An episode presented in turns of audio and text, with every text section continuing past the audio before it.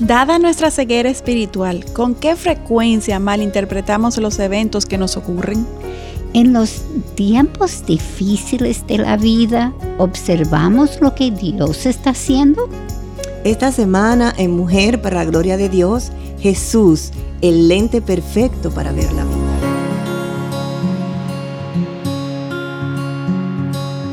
Hola, qué bueno estar nueva vez con ustedes. Katy, Mayra y yo estamos muy agradecidas a Dios por la bendición de compartir con ustedes a través de, este espacio de Mujer para la Gloria de Dios, una producción del Ministerio eh, de Mujeres ESER de la Iglesia Bautista Internacional IBI, bajo la sombrilla del Ministerio de Integridad y Sabiduría. El programa de hoy lo hemos titulado Jesús, el lente perfecto para ver la vida. Y dada nuestra ceguera espiritual, la pregunta que queremos contestar al terminar este programa es, ¿con qué frecuencia malinterpretamos los eventos que nos ocurren? Wow. Qué pregunta. sí, bastante.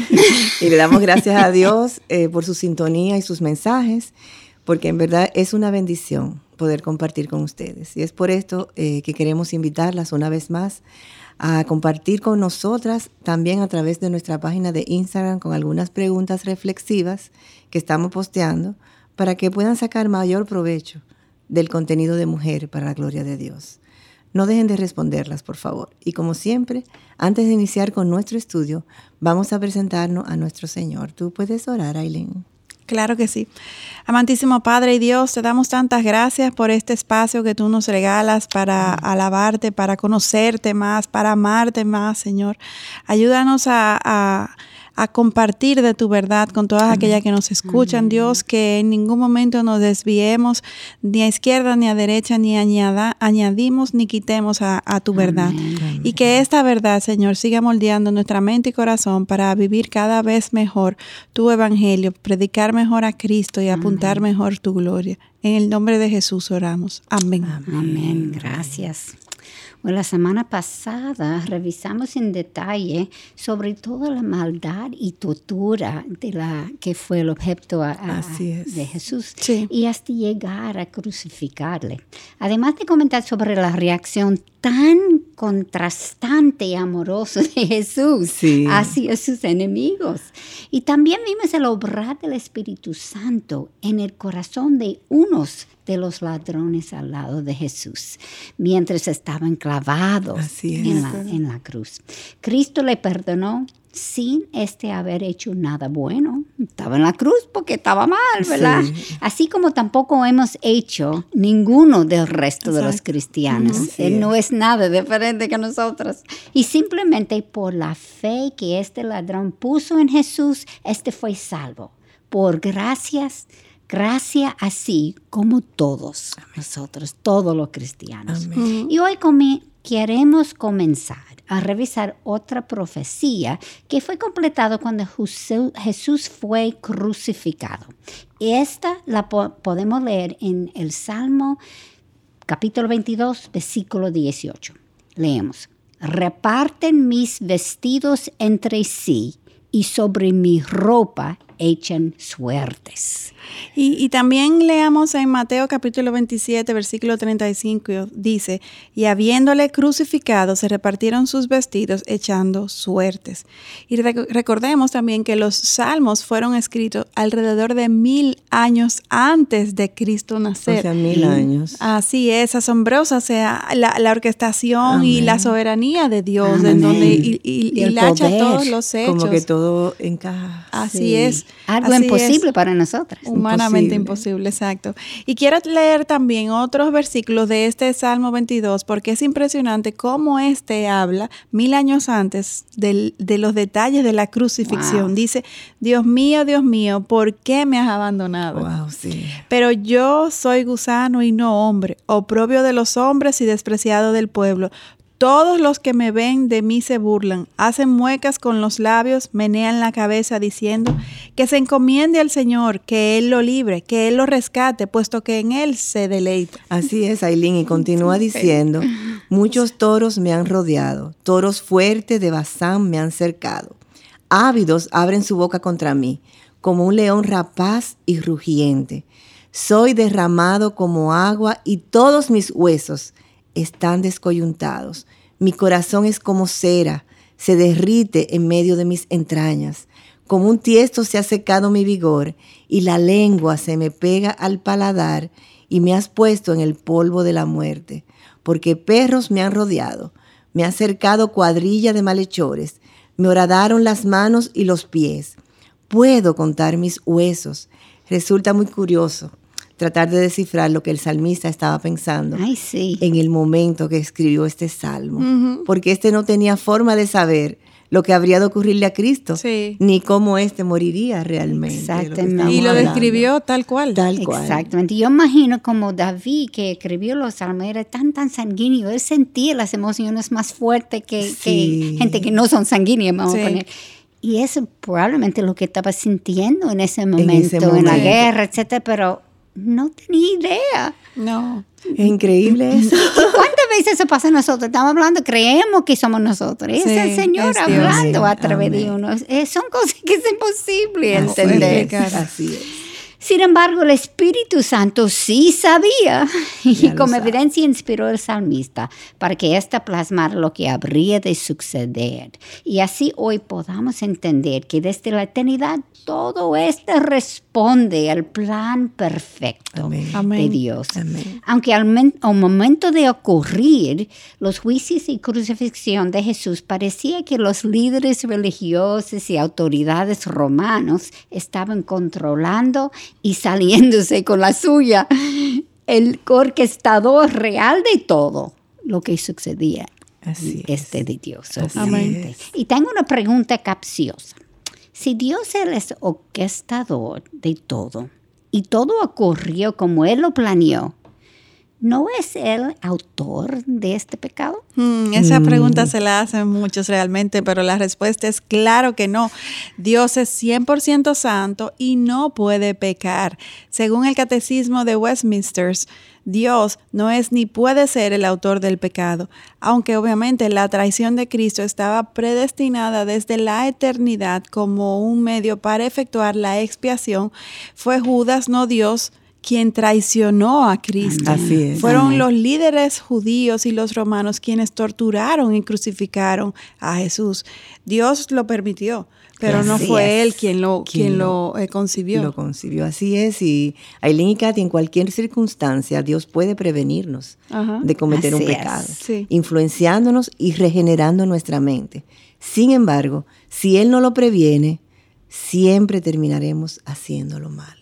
Por eso es nuestra culpa. Exacto. Él no nos empuja, Él solamente quita la mano. Exactamente. Y hacemos lo que nuestro corazón malvado quería hacer. Wow.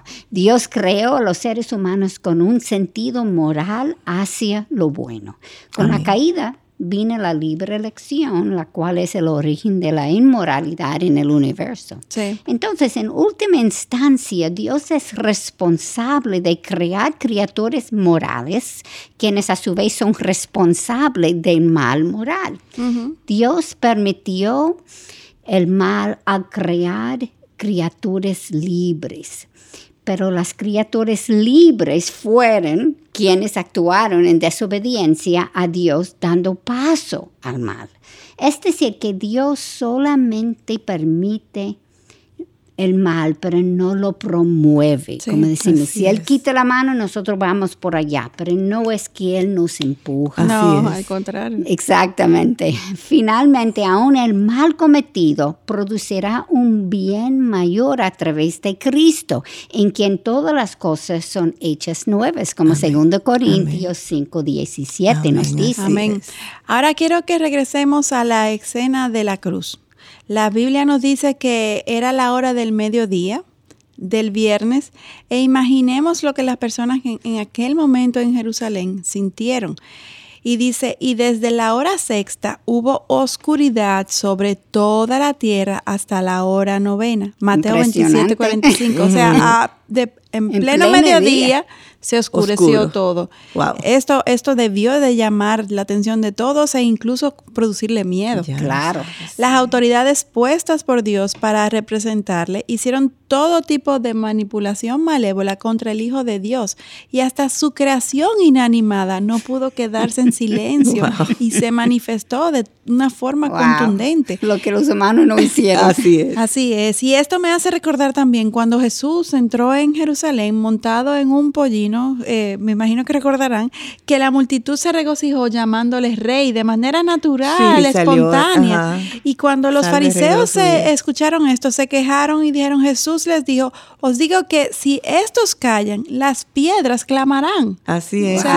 E, es, que la manifestación de, su creación eh, eh, apunta al obrar de Dios. Así es. Y, para ser hasta más precisa, esto es precisamente lo que ocurrió cuando Jesús murió.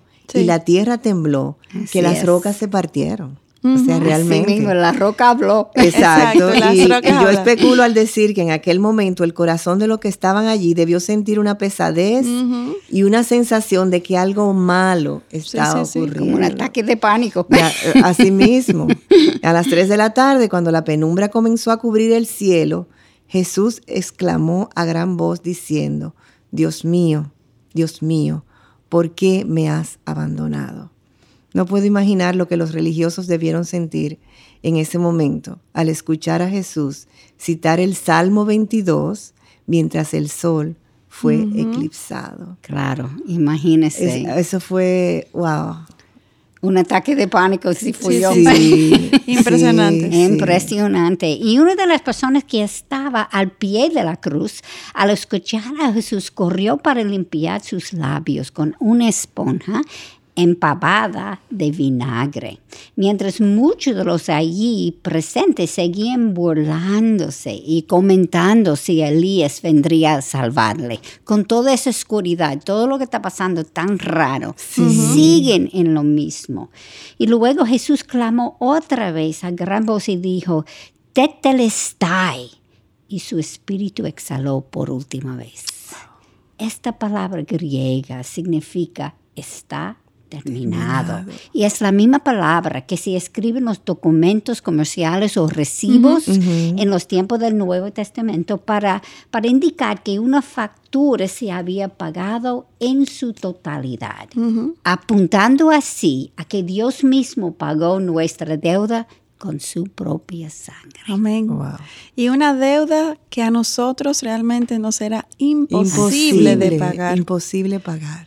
Ezequiel 18:20 nos enseña que el alma que peque, esa morirá. Eso es lo que nos toca a nosotros, muerte. Pero por Jesús tenemos vida. Es decir, que la deuda de nuestro pecado eh, solamente podía ser saldada con nuestra muerte, con, con, mi muerte, con la muerte de cada una de nosotras.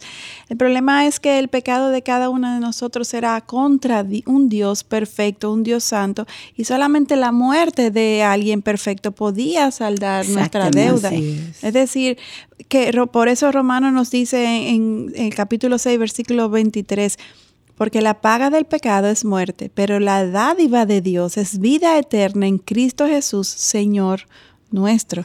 Y como manifestación del saldo de esta deuda es el punto que, que Mayra mencionó anteriormente sobre lo que sucedió con las rocas y el temblor de la tierra, que su, manifestación, su creación se, manifestó. Y tú sabes una cosa, nosotros morimos por el pecado, ¿verdad? Pero ni eso puede pagar el precio. Yo me voy al infierno si yo no conozco a Jesús, porque ni, mi muerte podía pagarlo, solamente la muerte de alguien perfecto. Exacto, porque yo no tengo una vida perfecta, nunca lo voy a poder. Y nunca. Ninguna de nosotras, sí. Y otra manifestación que simbolizaba que nuestra deuda fue cancelada, Aileen y Katy, fue el que el velo del templo se rasgó en dos, de arriba hacia abajo. No pierde eso, desde arriba hacia, abajo. Ese Recordemos que el velo separaba al Santísimo del área santa del templo. Esta era el área en donde solamente podía entrar el sumo sacerdote una vez al año, después de someterse a un ritual de limpieza y oración en el día de la Pascua. Según José fue el historiador judío, el templo de Herodes tenía las mismas dimensiones del templo de Salomón y leemos en Primera de Reyes 16 que el velo tenía un tamaño de 30 pies de altura de, ancho y de largo.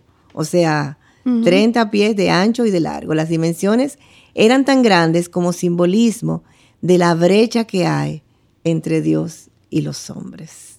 Enorme. Sí. ya lo sabes. Por eso es imposible saldar.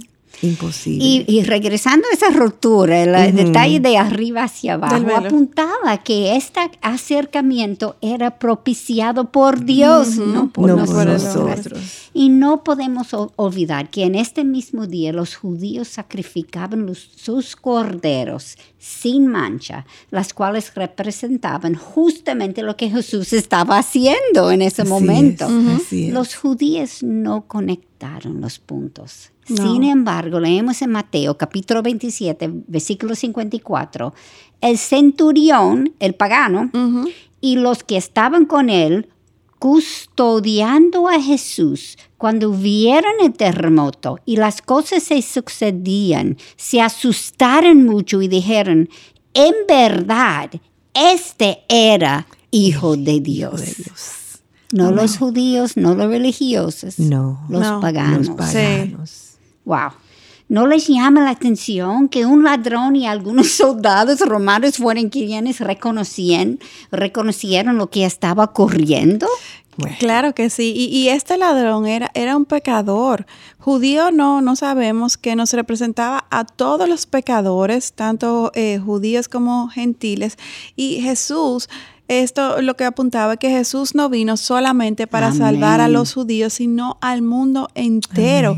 y este ladrón así lo representaba. Él lo dijo del Antiguo Testamento todas las naciones. Amén. Nada es al azar con Dios y mientras más lo conozcamos a través de su palabra, más podremos ver su, su perfección, sus atributos, todo lo que Él es y más. Y yo, sí, porque nunca, Él es nunca, nunca vamos a, llegar a entenderlo de todo. Y, yo me pregunto también, eh, eh, esto sucedía, eh, cuando esto sucedía, ¿qué debieron de pensar los discípulos? O sea, sabemos que, que todos los discípulos eh, abandonaron y huyeron, se escondieron, mientras Jesús era juzgado, así nos los eh, dice Mateo 26, 56, y, y la verdad que, que, los entiendo, trato de ponerme en su lugar, y yo, y yo creo que hubiera sido la primera que me hubiera escondido, escondido, perdón. O sea, sabemos lo que ocurrió con Judas también, que sintió remordimiento y devolvió las 30 piezas de plata a los principales sacerdotes y a los ancianos, diciendo, he pecado entregando sangre inocente, así mismo lo dice en Mateo 27, 3 al 10. O sea, que fue un momento de consternación para, para todos ellos. Totalmente. Y los religiosos solo utilizaron a Judas para conseguir su objetivo. Que quede claro eso, no les importó cómo este se sentía. y eso pasa mucho entre los humanos, ¿verdad? Que usan a otro para lograr sus objetivos. Entonces Judas arrojó las piezas de plata en el santuario, se marchó y se ahorcó. eso está en Mateo 27, versículo 5. Sabemos también que Pedro, al negar a Jesús tres veces y en un momento dado recibir la mirada del maestro, yo me imagino esa mirada. Ay, ay, ay. Guay, se sintió culpable, salió y lloró amargamente, dice Lucas 22, versículo 62.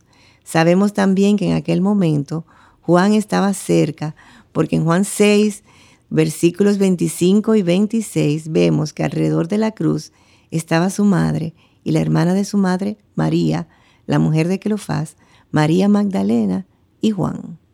Y para entender un poquito mejor lo que, lo que va a pasar ahora, los estudios suponen que para este tiempo José, el esposo de María, había muerto a una, un joven, una joven edad, porque después de la niñez de Jesús, él no está mencionado. No menciona nunca. En, la Biblia. Solamente a su madre. Sí, y además, al momento justo antes de la muerte de Jesús, se le encarga a Juan el cuidar de María, porque si no, su vida sería muy difícil. Una mujer viuda, sin nada, obviamente será extremadamente difícil en ese tiempo. Hoy será difícil, imagínense en ese tiempo. Y no puedo imaginar el dolor que cada una de estas personas experimentaron en aquel momento aparte del dolor de ver a un ser querido sufrir, todas sus esperanzas parecían desvanecerse. Ellos dejaron sus trabajos, dejaron todo, para Cristo, para seguir al maestro, y verlo tan vulnerable. Exactamente, derrotado para ellos. Exactamente. Todas sus esperanzas ya se fueron y que con la muerte de Jesús, Satanás ganó. Sí. Parece. En la mente humana. Lo que pensaron, ¿verdad? La mente humana, sí.